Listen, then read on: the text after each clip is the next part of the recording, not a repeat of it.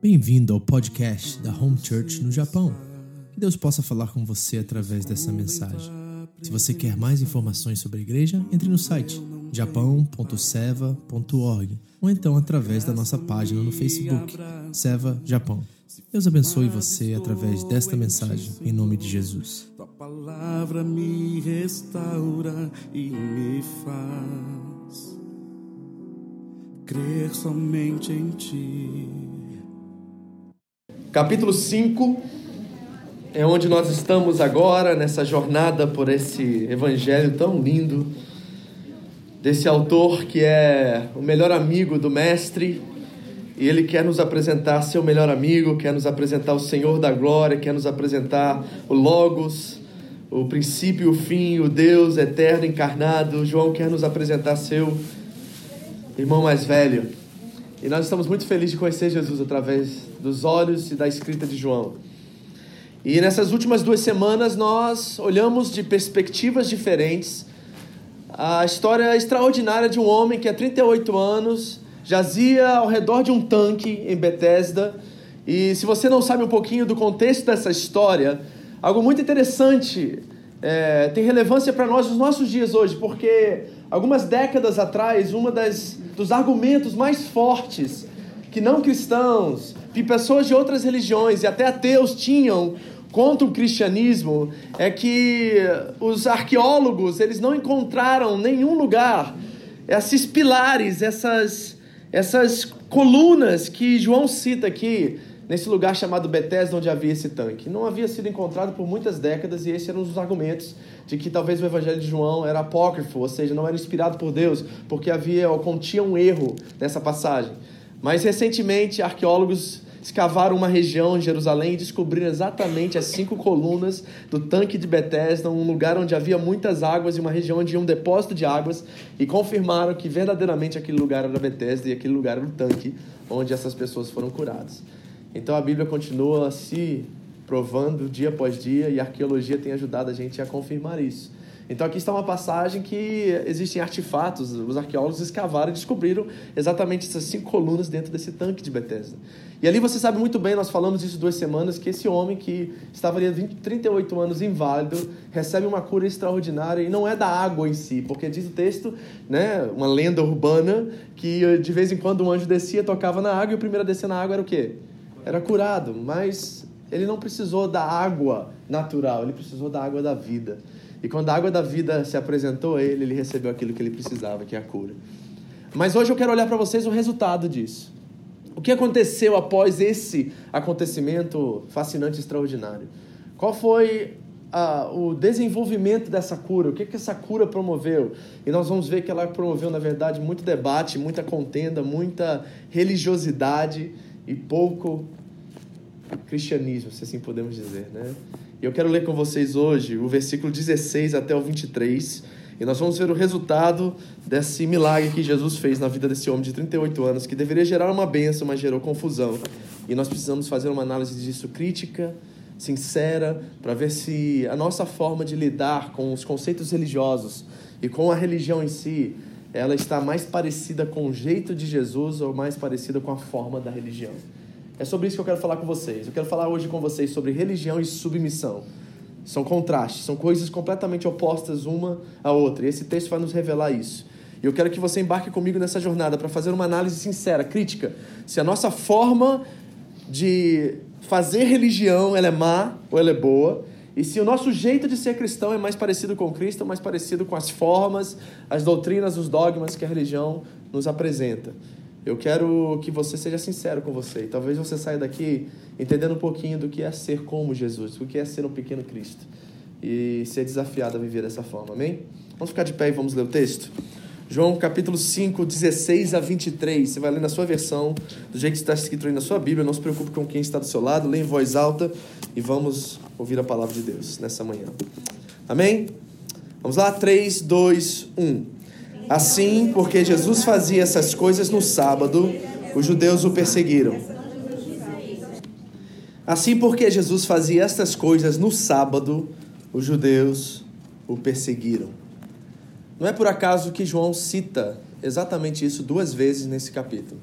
existe uma perseguição acontecendo aqui, porque aquilo que Jesus fez foi fora da caixa daquilo que é conhecido como a religião. Os judeus naquela época tinham duas seitas que eram é, as mais fortes. Uma era conhecida como a seita dos fariseus, que era uma vertente do judaísmo, e a outra era conhecida como a seita dos saduceus. Os fariseus, eles acreditavam na ressurreição após a morte, os saduceus não. E Jesus, aqui nesse texto, vai coçar os ouvidos dos fariseus. Todo esse texto, dos 16 em diante, fala, é uma fala de Jesus para os religiosos da sua época. E o que nós podemos ver aqui é que existiu, houve uma cura extraordinária. Deus fez um milagre incrível em Cristo, uma coisa que esse homem esperava há 38 anos. Em vez de celebrar uma cura tão incrível e tão extraordinária e reconhecer a fonte dessa cura, eles começaram a debater religião. Começaram a se preocupar e tentar discutir a razão pelo qual Jesus fazia isso exatamente no sábado. Duas vezes é mencionado nesse capítulo exatamente isso, que eles ficaram chateados, ou, na verdade, com muita raiva, porque Jesus operou essa cura num dia que ele não deveria operar. Então eu quero olhar com vocês em primeira mão aqui a diferença entre a má religião e a boa religião, ok? E nós temos que fazer uma análise sincera, crítica, de nós mesmos para reconhecer que talvez algumas práticas ou algumas formas de pensar estão mais próximas de uma péssima ou má religião do que uma boa religião. Porque existe uma boa religião de acordo com a Bíblia, eu vou te mostrar isso. Mas existe também uma péssima religião. E nós precisamos entender através desse texto que essa péssima religião ela não promove o bem alheio. Ela é um fim em si mesmo. E isso é muito perigoso. Você reparou que o texto disse que eles ficaram irritados ou irados ao ponto de querer matar Jesus porque ele operou uma cura no dia religioso? Isso é muito perigoso. Então vamos olhar primeiramente quais são as marcas ou os sinais de uma péssima ou de uma má religião. Eu fui pesquisar um pouquinho sobre isso e encontrei um artigo de um sociólogo que foi escrito mais ou menos em 2010, o nome dele é Phil Zuckerman lá dos Estados Unidos, e ele disse em seu artigo, o título do artigo era o seguinte: Como a religião faz um mal à sociedade. Ele escreveu seis características, eu acredito que eu, eu citei seis aqui, do que é uma má religião e por que a má religião faz mal para a sociedade. Deixa eu demonstrar isso para você, mas eu quero que você analise o que eu vou falar de forma crítica, no sentido de autocrítica, no sentido de olhar e ver se verdadeiramente as nossas propostas religiosas, como igreja local, né, aqui a Home Church de Kirugawa, e também na minha forma de lidar com esse tipo de engajamento religioso, está fazendo mais mal do que bem às pessoas. Ele vai dizer o seguinte, nessas seis características do, do que a religião faz mal à sociedade. A primeira delas é o seguinte: a religião promove o tribalismo. Você reconhece isso, não é verdade? O que é promover o tribalismo, pastor? É que nós começamos a nos colocar em tribos. Então, se você pensa que nem eu, se você fala que nem eu, se você tem as mesmas formas de viver religião que nem eu, você é bem-vindo ao meu clube. Mas se você pensa diferente do que eu em uma área ou qualquer coisa, você não pode entrar no nosso clube. Nós começamos a viver o clube do bolinho, o clube da Luluzinha dentro da igreja. Ele diz que um dos maus que a religião faz para a sociedade é que ela promove o tribalismo. Você consegue reconhecer isso? Será que nós estamos, de certa forma, lidando com a religião dessa forma e aceitando só aqueles que têm afinidade ou parecem conosco e deixando de lado aqueles que não têm os mesmos gostos ou não praticam a religião da forma que nós praticamos? Nós temos que fazer uma análise sincera disso. Segunda coisa, ele diz que a religião ancora os crentes na idade do ferro. Ou seja, a religião é anticientífica, ele está dizendo. Ela não aceita conceitos, hipóteses científicas. Mas ele, e lógico que isso é uma caricatura né, da religião, porque nós, como cristãos, que acreditamos que Deus se revelou através da Sua palavra, não só cremos que Deus se revelou através da Bíblia, mas Ele também se revelou através da revelação natural, ou seja, das coisas criadas. Nós não somos anticientíficos, e na verdade, a Bíblia não é um livro científico, não contém nenhuma ciência na Bíblia. Quando nós lemos o Gênesis, não é um relato científico, é um, é um relato de como as coisas vieram a acontecer e por que elas vieram a acontecer. E, na verdade, o principal daquela história de Gênesis é quem fez todas as coisas. Então, nós não somos anticientíficos. Nós acreditamos na revelação natural pelas coisas e nós queremos acreditar naquilo que a ciência diz, porque o que a ciência diz, na verdade, revela quem Deus é e o que Deus fez. Então, nós não somos anticientíficos. Terceira coisa que ele diz a religião faz da fé uma virtude. Ou seja, uma utopia que diz assim: você só pode ser feliz com Jesus. Já ouviu isso? Agora, vamos ser sinceros, isso é verdade? Eu conheço muita gente que não anda com Jesus que é feliz. Porque a Bíblia não é um livro sobre felicidade. Tem muita gente que vem para a igreja porque está em busca de felicidade. Deixa eu dizer uma coisa para vocês: você vai ficar frustrado. Porque o conceito bíblico e a verdade bíblica não é uma promoção de felicidade, é uma verdade de salvação. A Bíblia é sobre salvação. A Bíblia descreve um povo chamado Israel e depois a igreja, num, num, lugar específico, num tempo específico, e está revelando a história da redenção, como Deus nos salva. Não está nos ensinando a ser feliz, não está nos ensinando sobre ciência e nada disso. Mas às vezes nós temos essa ideia utópica de que se nós estamos com Jesus, esse é o único meio de nós sermos felizes.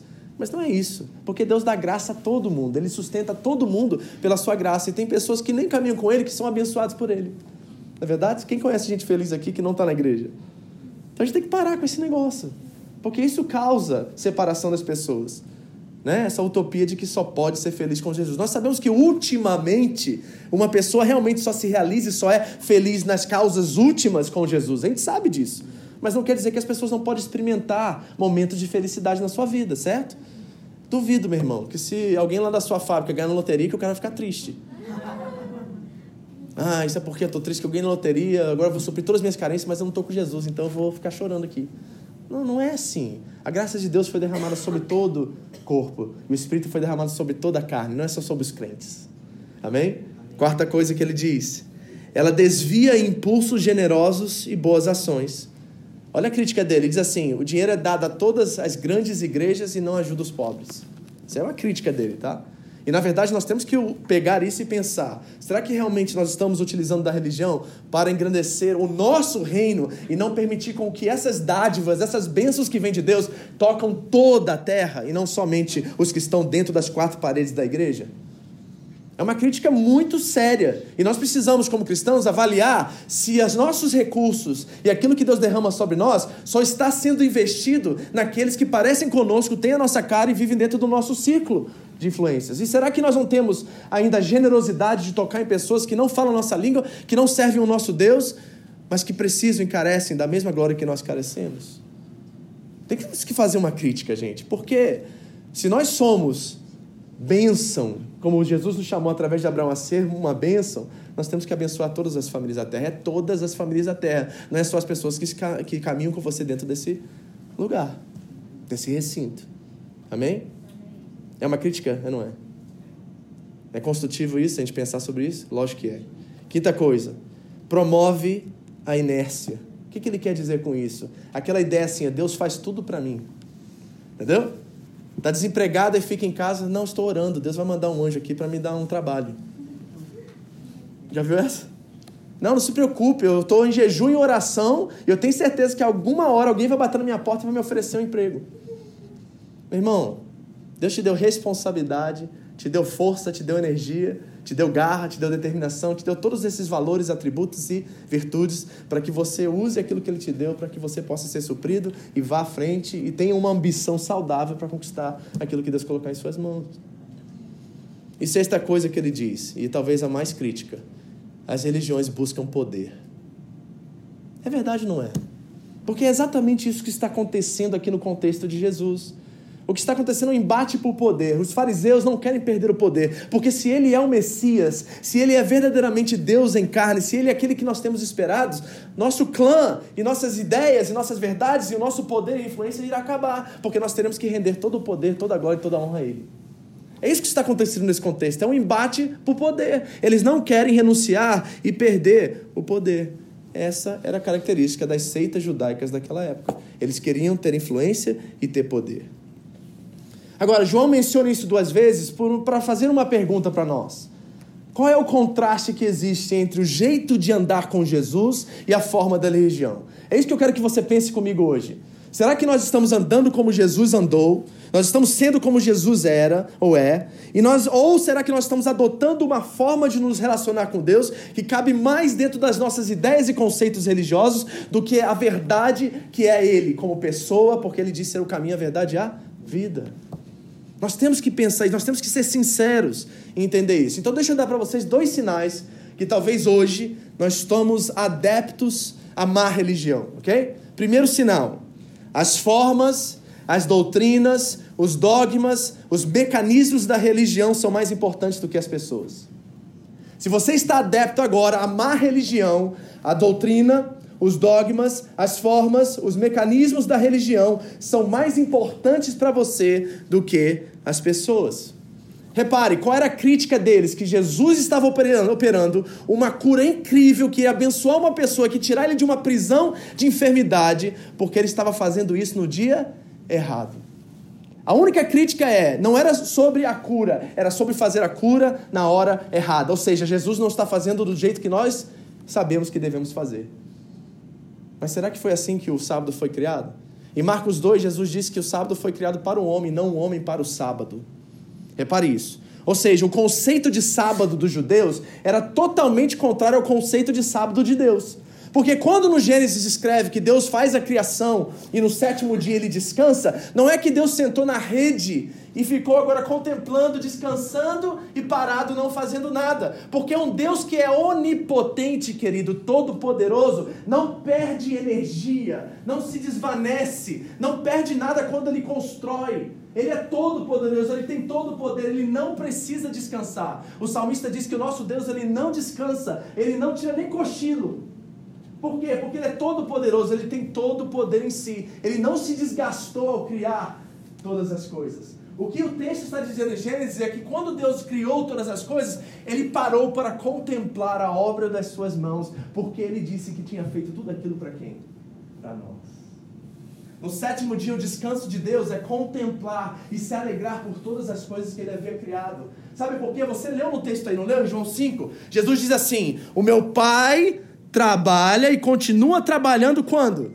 Até hoje. E eu também estou trabalhando. Ou seja, quando Deus acabou de construir as coisas, ele continuou trabalhando. Mas ele parou no sétimo dia para descansar no sentido de se alegrar pelaquilo que ele tinha criado. O que Deus quer de nós no sétimo dia, que é o nosso domingo aqui, Ele quer que você venha ao culto, que você pense nele, que você desfrute das dádivas e dos bens que Ele tem feito a você, dos benefícios que Ele tem feito a você. Ele quer que o domingo seja separado para Ele, para que você contemple e para que você reflita quem Ele é.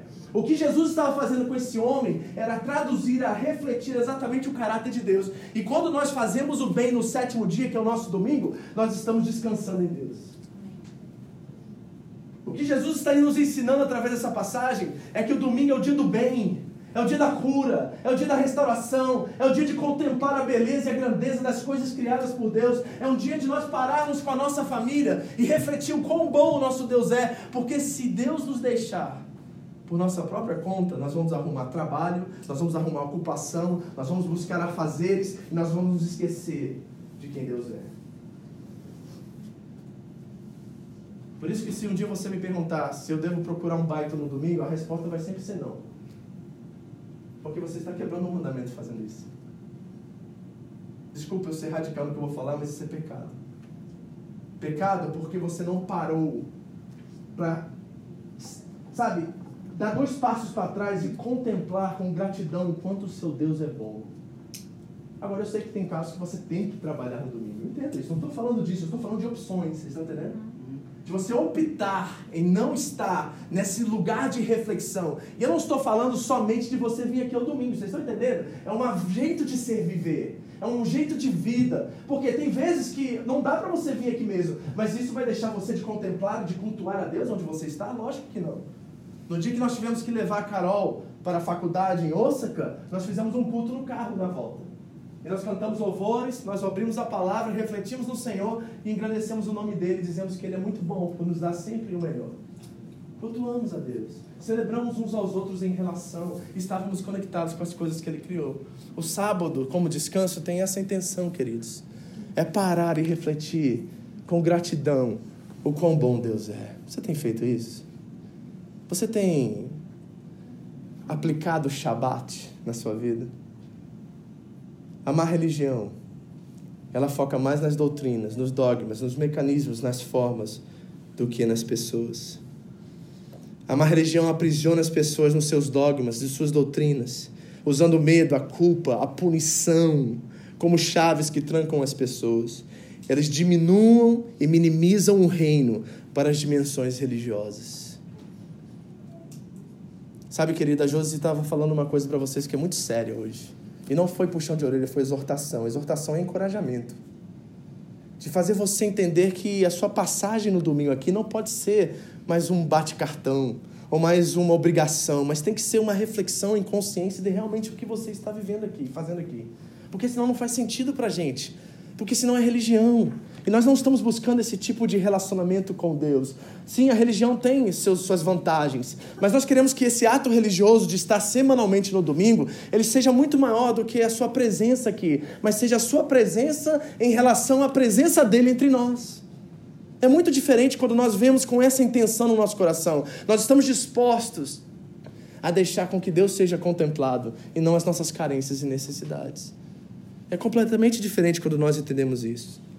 Então, o que, que é, isso significa? É abandonar os padrões, pastor? É viver sem compromisso, sem jeito? É viver livre, solto? Não, porque infelizmente muitas pessoas têm feito isso, na é verdade? Eles têm chamado de graça e amor uma vida sem sacrifício e sem comprometimento. Mas não é isso que Jesus está nos ensinando. Jesus guardou o sábado, mas ele guardou o sábado em consciência, sabendo que aquilo expressava a cura que ele faz nesse homem é o Shabat é a expressão máxima do Shabat, porque ele restaura o pecado desse homem, esse mal que ele tinha feito, em restauração de corpo e de vida. A criação estava sendo recolocada no seu lugar através da cura daquele homem. Ele estava trabalhando, estava construindo, estava fazendo algo lindo na vida dele. Então, o primeiro sinal de que talvez você está adepto à má religião é que você permite com que as doutrinas, dogmas, mecanismos e formas sejam mais importantes do que as pessoas. Por quê? Dogmas são bons, pastor? Sim. Doutrinas são boas? Sim. Paulo diz a Timóteo: busque a sã doutrina. Pastor, mecanismos são bons? Sim, porque a gente não sabe se organizar e não sabe fazer as coisas direito. Formas são boas? Sim, porque nos estabelece padrão. Isso é muito bom. Agora, o importante é saber qual é o propósito dessas coisas, porque é no propósito que está a essência. Se o propósito do dogma, da doutrina, dos mecanismos e da forma é abençoar os outros, então a religião é boa. Tá entendendo? Se o propósito é abençoar os outros, a religião é boa. Mas se o propósito é encarcerar os outros, a religião é péssima. Ela devia promover a liberdade, consciência, expansão da consciência, vida com Deus, relacionamento íntimo, profundo com Ele. Então, o primeiro sinal é esse. Segundo sinal de uma má religião. Quando alguém pensa diferente que você, a sua primeira postura é atacar e não dialogar. Reparou? Você sabe se você está adepto a uma seita, que quando aquilo que você pensa é um pouco diferente do que o outro pensa, a pessoa, em vez de dialogar e pensar e sentar e conversar, ela te ataca ou te exclui. Esse é um sinal, uma característica de uma péssima religião. Ok? Entenderam as duas coisas? Vamos olhar agora a boa religião. Entenderam a má religião?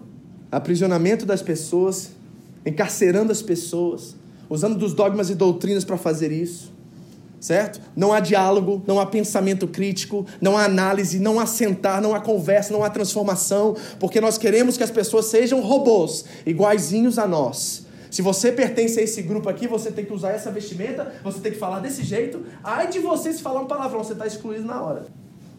Nós temos que ser assim. Então vamos ver qual é a boa religião. Você está preparado aí? Abra sua Bíblia comigo, Tiago, capítulo 1. Tiago, capítulo 1. Vamos que eu tenho que fazer isso em 10 minutos. Tiago capítulo 1, acharam? Versículo 27. Tá todo mundo comigo aqui? Vocês estão entendendo onde nós estamos indo aqui?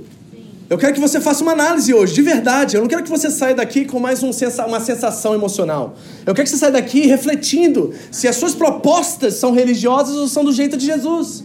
Porque tem um jeito de Jesus. Eu vou te mostrar daqui a pouco. Ok? Nós estamos ainda no versículo 16 ao 18 aqui essa questão do sábado e da religião. E Jesus falando que meu pai trabalha, ensinando ele sobre o sábado, que é o descanso. Acharam Tiago 1,27? Vamos olhar o que é a boa religião. Diz assim a palavra de Deus: A religião que Deus, o nosso Pai, aceita como pura e imaculada é esta. Vamos ver qual que é? Repita comigo agora. Vamos lá. 3, 2, 1. Cuidar e das viúvas em suas e não se deixar corromper pelo mundo. A religião pura, imaculada, tem a ver com o outro e não com si mesmo. A religião pura e imaculada não é um fim em si mesmo, é um fim no outro. Ela promove o bem do outro, ela promove virtude no outro, ela promove nutrição, fervor no outro, relacionamento no outro. É sempre a ver com o outro e não com si mesmo. Então vamos olhar dois sinais da boa religião. Vou usar exatamente o que eu usei na má religião e vou reverter a causa. Qual é o sinal então de uma boa religião? As pessoas são mais importantes que as doutrinas, os dogmas e as coisas. Qual é o bom sinal da religião? Diga, as pessoas são mais importantes que as doutrinas, os dogmas e as coisas. Agora, eu não estou falando de complacência, tá? De você querer agradar todo mundo, de você negar a verdade para ter um tipo de relacionamento com alguém, mas é uma verdade voltada e encharcada de amor que pega a pessoa pelo braço e chama ela para a transformação, chama ela para a caminhada e diz assim: Olha, esse jeito não é o jeito de Jesus, mas eu vou te mostrar através do exemplo e da caminhada e dos anos que nós vamos construir juntos o que é andar com Ele, porque eu estou disposto a pagar o preço que for para ver a transformação dele em você. As pessoas são mais importantes do que as coisas. Essa é a verdadeira religião, é cuidar do órfão e da viúva nas suas necessidades. Segundo sinal da boa religião, quando alguém pensa diferente, você ouve, você senta, você conversa, você interpreta tudo isso pela palavra de Deus. É isso que quer dizer não se corromper pelo mundo. Não é sendo influenciado pelas ideias lá de fora, mas trazer as ideias para a mesa, para a conversa e tentar de alguma forma ver como o reino de Deus redime todas essas coisas. É um diálogo é uma conversa boa de amigos, é um sentar na mesa e prezar pelo próximo que está ali, porque pode ser que essa pessoa hoje esteja vivendo um momento a qual ela está se apegando a coisas que vão destruí-la, mas você está disposto na caminhada a sentar, a andar do lado, a viver com ela e construir aquilo que Deus preparou para ela, qual é o propósito de Deus para a vida dela? É adotar uma postura de redentor e não de tribalista. Amém, queridos? É por isso que eu digo para vocês às vezes, pelo amor de Deus, se você for no churrasco e não tiver tantos crentes lá, não me chama de pastor. Você não sabe como é difícil conversar com as pessoas quando alguém acha que sabe que eu sou pastor. Você não tem ideia como é difícil. As pessoas ficam se policiando e pisando em ovo e fica assim aquela conversa chata pra caramba, porque ela não sabe se vai soltar um palavrão e ela fica toda tímida, não quer falar nada comigo. Gente, aconteceu isso tantas vezes comigo com o André, a conversa boa, a gente conversando sobre a vida, sobre as coisas, e a pessoa na liberdade, e lá eu conversando e gostando da conversa, até mais do que dos crentes eu gosto às vezes. E aí a conversa tá boa, conversando, daqui a pouco vem um grito lá do fundão. Pastor! Mais ou menos assim a cara do fulano, tá?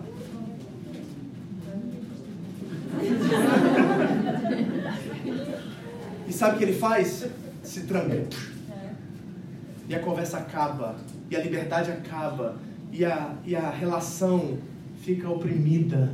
Porque agora ele está medindo as palavras para falar comigo, porque ele acha que eu sou um extraterrestre lá do céu. Não é triste isso. Mas quando nós temos uma postura de redentor, nós não estamos preocupados com as tribos. Nós estamos preocupados em refletir a imagem e semelhança de Deus que foi restaurada em nós pela nova criação. Nós estamos aqui com o coração aflito porque essa pessoa não conhece o autor da vida e a água que sacia toda sede. Nós temos uma disposição de levar a luz que brilha em nós, o nosso testemunho, no nosso falar, na nossa vida, na nossa família, na nossa casa, no nosso jeito de viver, de uma forma simples, direta, a qual ele possa ver Jesus em nós e não através das nossas palavras somente. É um abandono do tribalismo para uma vida que traduz vida, que traduz luz, que traduz graça, que traduz amor, que traduz restauração. Nós precisamos disso hoje, igreja. Amém. Nós precisamos tanto de viver essa verdade. Não é se corromper. Não é porque o cara tá lá e eu quero ganhar ele para Jesus que ele está tomando uma ceva. Que eu vou também tomar uma ceva. Não é porque ele está lá fumando que eu quero ganhar para Jesus, eu vou fumar também. Mas com respeito, você pode dizer assim: olha, desculpa, eu não bebo, ou eu não gosto de beber, porque no meu caso não é nem que eu bebo, eu não gosto mesmo de bebida alcoólica. E eu não fumo porque eu não fumo e pronto. E a pessoa respeita isso e as pessoas respeitam. O problema que traz o desrespeito é quando você diz assim, tá amarrado, irmão. Vai falar isso para um crente, cara. Vai falar, acabou. Acabou na hora, você perde toda a confiança, todo o respeito, toda a construção que você fez naquele diálogo. Porque o cara não entende estar tá amarrado, você está entendendo? Nem amarrado, nem solto. Não adianta. Mas nós temos esse evangeliquez, né? Que é a nossa linguagem própria, e a gente acha que as pessoas vão, assim, naquela hora, falar assim, tá amarrado? Fala assim, opa. Quem é que tá amarrado? Quem é que tá amarrado aqui? A gente acha que a pessoa vai ter discernimento dessas coisas, mas não tem. Tem coisa pior do que numa festa, num parque, alguém gritar um aleluia. Essa linguagem estranha, gente. Essa é língua estranha. Não é língua estranha? Não faz sentido. Então nós temos que sair desse tribalismo para um relacionamento sincero, aberto, honesto, a qual a vida de Deus que está em nós é traduzida. Veja o que Jesus diz aos discípulos e a nós. Ele diz assim, João 17: Não rogo que os tire do mundo, mas que os protejas do maligno. Eles não são do mundo, como eu também não sou. Santifica-os na verdade, a tua palavra é a verdade. Jesus orou para que a gente não saia do mundo e a gente está querendo sair, entrar aqui dentro e ficar aqui em conforto, no segurança. Jesus mandou a gente ir para o mundo, mas lá no mundo, ser verdade. Santificar-nos pela tua palavra, a palavra, a tua palavra é a verdade. É assim que nós vivemos. Nós não temos que ter medo lá de fora, entendeu, queridos? Nós não temos que ter medo. Nós temos que ir na confiança de aquilo que nós estamos sendo transformados, a imagem de Cristo, é suficiente para chamar a atenção de alguém. Não pela, pela nossa complacência, mas pela verdade que habita em nós, que foi transformada pelo Espírito de, de Deus. Então aí estão os sinais. Agora vamos ver o jeito de Jesus de ser? Diz o texto lá no 19, João 5,19. Jesus lhe deu essa resposta. Eu lhes digo verdadeiramente que o filho não pode fazer nada de si mesmo, só pode fazer o que vê o pai fazendo, porque o pai faz, o filho também faz. Qual era a resposta de Jesus para o sábado e para a religião do seu tempo? Submissão. Eu me submeto ao pai, eu faço tudo que o pai faz. Só uma observação aqui, em caso você não tenha um pouquinho de estudo teológico. Jesus não está dizendo que ele é menor do que o pai aqui porque em essência e substância eles são iguais. É isso que a doutrina da Trindade ensina, que Deus é um só, mas é três pessoas. E nessas três pessoas, Deus, Jesus e o Espírito Santo são um em substância e essência, iguais. Mas em pessoa eles têm funções diferentes. E nessas funções eles se submetem uns aos outros. O Espírito ao Filho e o Filho ao Pai. Pai é o Criador, Jesus é o Salvador, o Espírito é o Consolador. E nessas funções um se submete ao outro. É isso que Jesus está dizendo aqui. Então Jesus nos ensinou submissão. E qual é o caminho da submissão? Deixa eu dar três pontos e eu termino, tá? Primeira coisa, submeter-se é confiar que a vontade de Deus é melhor do que a nossa. Pode dizer isso comigo? Submeter-se é confiar que a vontade de Deus é melhor do que a nossa. Quem crê nisso? Então que você continua lutando contra ele? É ou não é? Eu não sei por que Deus está fazendo isso. Hã? Essa pergunta é lógica para um crente? Por quê? Porque nós acreditamos que Deus é o quê? Soberano. E ele sabe exatamente o que está fazendo. Então, se Deus é soberano e nós somos amigos servos, e nós nos submetemos ao senhorio dele, tudo que ele faz, pelo caráter bom que ele tem, é para o nosso bem. Não é assim que diz Romanos 8? Todas as coisas para o bem. É para o mal ou para o bem? bem? Então o que a gente faz? Shabat. A gente faz sábado. Quando alguma coisa contraria a nossa vontade, a gente entra no descanso. Tá entendendo agora o que é sábado? O que, que, é o sábado? É descansar em saber que a vontade de Deus é superior à minha. E se Deus está me levando a passar por alguma adversidade, é porque Ele tem um bem para construir em mim, um aperfeiçoamento para fazer. E eu reconheço que meu Pai é bom e Ele quer me moldar e forjar ao seu caráter. Submeter-se é confiar que a vontade de Deus é melhor que a nossa. Sabe por quê? A gente acha que Jesus teve uma opção no Getsemane. Lembra naquela aquele momento ali de maior dor e sentimento de solidão, Jesus disse: Pai, se possível, faça o quê? passa de mim esse cálice, mas não seja feito o quê? A minha vontade, mas a tua. A gente acha que aquilo ali foi uma opção. Jesus estava combatendo ali, né? Se ele ia fazer não ia fazer. Mas espera aí, desde o início, quando ele estava com os apóstolos, ele já havia declarado que ele ia morrer. Então não foi uma questão de dúvida se ele ia morrer ou não morrer, ou se Deus ia mudar de plano e voltar um plano B. Não é isso que está acontecendo ali no Getsemane. Sabe o que está acontecendo aqui? A, voltar, a, a, a natureza humana de Jesus está lutando contra a natureza divina. E sabe qual é a questão? Eu creio assim, tá? Não é heresia, isso é coisa minha, tá? Mas você pode pensar, isso, pensar e buscar o Espírito Santo para isso. Eu acredito que na natureza humana de Jesus, ele estava contemplando se ele ia sobreviver à cruz. Não era se ele ia ou não ia, é se ele ia chegar lá. Porque o objetivo desde o início era chegar na cruz e morrer pelos nossos pecados. Porque diz em Apocalipse 13 que a cruz foi dada antes da fundação do mundo. Então ele já sabia ao descer o que queria fazer. Então naquele momento ali de aflição profunda, qual ele suou gotas de sangue, ele estava contemplando se ele ia sobreviver à cruz ou não. Mas ao olhar para isso, o sofrimento que estava proposto a ele, ele disse: Seja feita a tua vontade, não a minha. Não era uma opção, era uma decisão. Deixa eu dizer uma coisa para vocês: submeter-se à vontade de Deus é uma decisão, não é uma escolha. Se você é seguidor de Jesus Cristo de Nazaré, gente, vamos lá, vamos ser sinceros: tem tanto crente mimimi nos nossos dias de hoje. É verdade ou não é? É verdade. Eu nunca vi, gente, tanto crente mimimi, os caras reclamam de qualquer coisa, vou mandar esse povo para Afeganistão. Vai passar uma semana na Síria com um crente de verdade, que você nunca mais vai voltar ao mesmo. Você não sabe o que é necessidade. Você não sabe o que é passar fome, o que é passar eh, escolhas. Você não sabe o que é isso. Se você soubesse isso, voltar para o Japão e você estava de joelho todo dia agradecendo pelo miojo que tinha na sua casa hoje à noite tanta mimimi, tanta coisinha. A criançada tá tão mimada e tão frágil, tão vulnerável, que a gente esquece que não foi uma escolha ou uma opção que Jesus estava nos refletindo ali. Foi uma decisão. Submeter-se à vontade de Deus é uma decisão. Você pode dizer isso para duas pessoas? Jesus não escolheu a religião, Jesus escolheu a submissão. Segunda coisa, Submeter-se a Deus é viver pela perspectiva correta. O que, que eu disse? Submeter-se a Deus, diga comigo, submeter-se a Deus é viver pela perspectiva correta. Verdade ou mentira? Os grandes problemas da nossa vida são as nossas circunstâncias, não são? São ou não são?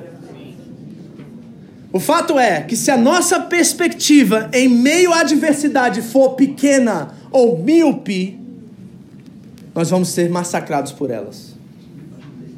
Se a sua perspectiva diante da sua adversidade hoje for míope, o que é uma pessoa míope que tem miopia? Ela só enxerga o que está na frente dos olhos. E ela não tem uma perspectiva do alto sobre o que está acontecendo naquela situação e o que aquilo vai produzir nela. Se a sua perspectiva for míope, as circunstâncias da sua vida irão acabar com você, irão destruir você. Você está entendendo isso? Porque isso é fundamental. Posso mostrar isso para você na Bíblia? Abra comigo Tiago 1, rapidamente. Vamos que eu tenho cinco minutos agora. Tiago capítulo 1, versículo 2.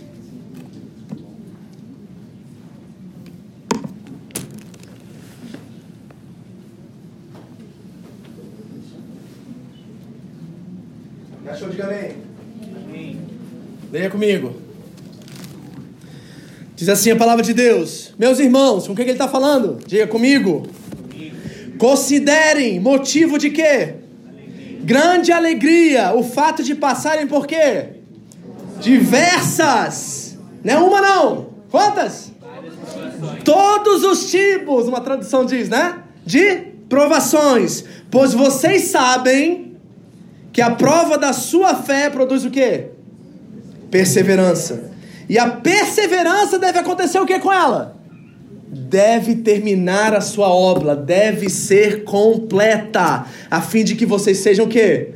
Maduros e íntegros, sem lhe faltar coisa alguma. Qual é a perspectiva do Tiago? É de cima. Ele está olhando para aquela adversidade que está diante de você hoje está vendo um peso de glória, uma conquista, um caráter reformado, mudado, transformado, que irá produzir aquela adversidade na sua vida.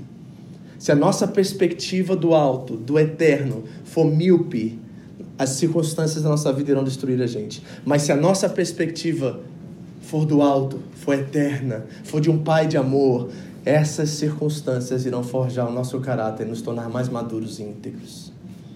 Quem quer adversidade agora aqui? Vai, seja crente, você não é macho? Você não falou que você é crente mais, não é mais mimimi? Quem quer adversidade aqui, levanta a mão agora, diante do que você ouviu. Vocês são frouxos, gente. Tudo frouxo. Levanta a mão, crente, em nome de Jesus. Não estou profetizando maldição sobre a sua vida, não. Eu estou profetizando maturidade. Em nome de Jesus, diga assim: Senhor, manda mais adversidade, porque eu quero meu caráter forjado. Sabe por quê? Revelação, tá? Da parte do Espírito para vocês agora. Tem alguns de vocês aqui que estão passando pela mesma situação há anos e não conseguem sair dela. Sabe por quê? Quando a situação vem, você escapa. Você dá um jeito, você constrói um atalho, você busca ajuda onde não deveria buscar. E Deus quer que você permaneça, persevere, fique firme. Ele está usando essa adversidade para o seu bem, para forjar o seu caráter e te tornar mais maduro. Amém. Meu irmão, para de correr das adversidades, enfrente elas em nome de Jesus. Porque aquele que está em você é maior do que aquele que está no mundo. Ele é poderoso para fazer no nosso homem interior além do que podemos pedir ou pensar. Esse é o Deus que trabalha conosco. É o Deus que manda a diversidade para moldar nosso caráter, forjar nosso caráter, nos tornar mais maduros. Reconheça que talvez você vive círculos. E aquela mesma circunstância volta de mês em mês na sua vida, não é verdade? Por quê? Porque na escola do Espírito Santo ninguém é reprovado, faz a prova de novo. Quantos anos você vai fazer a mesma prova? Me diga. Deixe a adversidade moldar seu caráter. Olhe para ela pela perspectiva de Deus e reconheça que Deus está trabalhando o caráter dele em você. Eu não vou ler agora por causa do tempo, mas lê em casa 2 Coríntios capítulo 4, versículo 16 a 18. São versículos da minha vida. 2 Coríntios 4, 16 a 18. Bota isso num pedaço de papel na sua geladeira essa semana. Guarda no seu iPhone sublinhe em algum lugar, decore esse versículo, porque na hora da sua tribulação e na sua adversidade, você vai reconhecer pela perspectiva do alto que Deus está construindo em você um peso de glória muito maior do que essa momentânea tribulação. Última coisa. Submissão produz alegria. Vamos ver três coisas que a submissão faz? Vamos lá? Submeter-se é reconhecer que a vontade de Deus é maior do que a nossa. Amém? Para isso? Vocês concordam comigo nisso? Submeter-se a uma decisão. É saber que a vontade de Deus é maior do que a nossa. Todo mundo de acordo comigo nisso? Amém. Segunda coisa, submeter é o quê? Que eu disse? É viver pela perspectiva correta, a perspectiva do eterno. Ou seja, Deus está operando através dessa diversidade, maturidade e um caráter forjado em você. Permaneça. Permaneça. E terceiro, submissão é produtora de alegria. Veja o que o texto diz acerca de Jesus. Jesus diz assim: o filho só faz aquilo que o pai lhe manda fazer. O que que o pai mandou Jesus fazer? Enfrentar a cruz. Essa foi a missão desde o início. Agora, pense você nisso e coloque no lugar de Jesus só por um minutinho. Eu vou deixar você fazer isso. Imagine você nascer. Primeira coisa, já é um, um maior absurdo Deus, Criador do universo, se tornar homem. Já é uma tarefa assim Indiscutível, assim, não tem nem como a gente pensar nisso. Aquele que criou todas essas coisas se faz um mero homem limitado.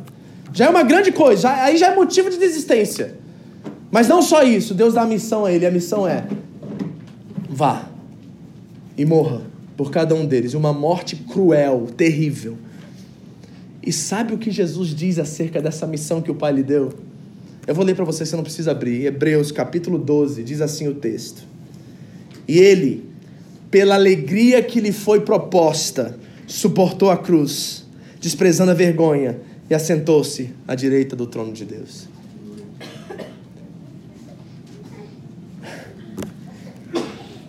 A submissão é uma fonte inesgotável de alegria. Sabe por quê? Porque é só na submissão que você sabe que você está no centro da vontade de Deus. Posso perguntar uma coisa para vocês para gente fechar? Pense comigo. Qual foi o momento mais difícil de Jesus na terra? Quem sabe? O ápice da dor, do sofrimento, do abandono, da rejeição, do pecado que estava sobre ele. Qual foi o ápice desse momento? Quem sabe? Na cruz, em que momento da cruz? No momento que quem? Ele gritou: Deus meu, Deus meu, por que me, por que me desamparaste? Foi o pior momento, não foi? Pergunta para vocês: qual foi o momento que Jesus estava exatamente no alvo, no centro, no bullseye da vontade de Deus? Exatamente nesse momento. E o que, que ele disse sobre esse momento? Pela alegria que lhe estava proposta. Sabe para quem ele estava olhando lá na cruz? Para mim, para você e todos nós que estamos aqui. Que um dia passaremos a eternidade com ele. Ele contemplou o rostinho de cada um de nós e aquilo trouxe para ele alegria. E é naquele momento que ele estava exatamente submisso exatamente à vontade do Pai. A submissão é uma das maiores fontes da alegria. Você quer experimentar alegria da sua vida, se submeta à vontade de Deus e passe pelo deserto, pelo vale, para onde Deus te enviar, porque é nesse lugar que você vai encontrar a verdadeira alegria. Quem aqui já teve a experiência de passar um momento muito difícil da sua vida e encontrar uma paz que excede todo entendimento? E uma alegria que você não sabe de onde veio, que estava te dando segurança e confiança nesse momento tão difícil. Submeter-se a conhecer a vontade de Deus. Esse é o jeito contrário à religião. Submeter-se é olhar as coisas pela perspectiva correta. Isso é o contrário da religião. E submeter-se é permitir com que essa submissão produza alegria. Porque a religião nos entristece, mas a alegria nos dá. Jesus nos dá muita alegria. Amém. Feche os olhos, eu quero orar com você. Essa foi mais uma mensagem da Home International Church no Japão. Para mais informações sobre a igreja, entre no site japão.seva.org ou na nossa página no Facebook, Seva Japão, ou através do iTunes Podcast Seva Japão Mensagens. Deus abençoe você e a sua família, em nome de Jesus.